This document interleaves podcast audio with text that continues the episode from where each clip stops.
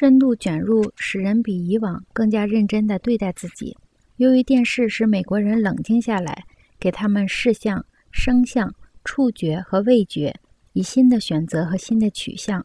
所以阿尔卡普的琼浆玉酿也必须降低烈度。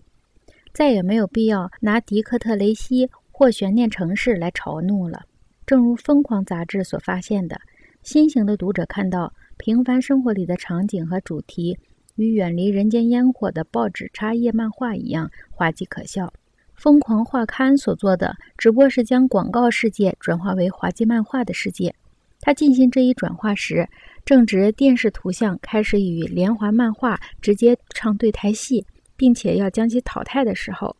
同时电视图像使鲜明清晰的照片图像变得模糊不清了。电视使观众冷静，直到广告和娱乐业中持续的热情冷到非常适应《疯狂画刊》所创造的天地为止。事实上，仅仅通过照片、电影、收音机等以前的热媒介表现为过热的包装，电视就可以将它们转换为滑稽漫画的天地。今天，十岁的儿童紧紧抓住《疯狂画刊》看的情况，与俄国垮掉的一代真爱从美国军方电台转录到的猫王普雷斯利的旧磁带的情况一样。假如美国之音猛然地转向爵士乐，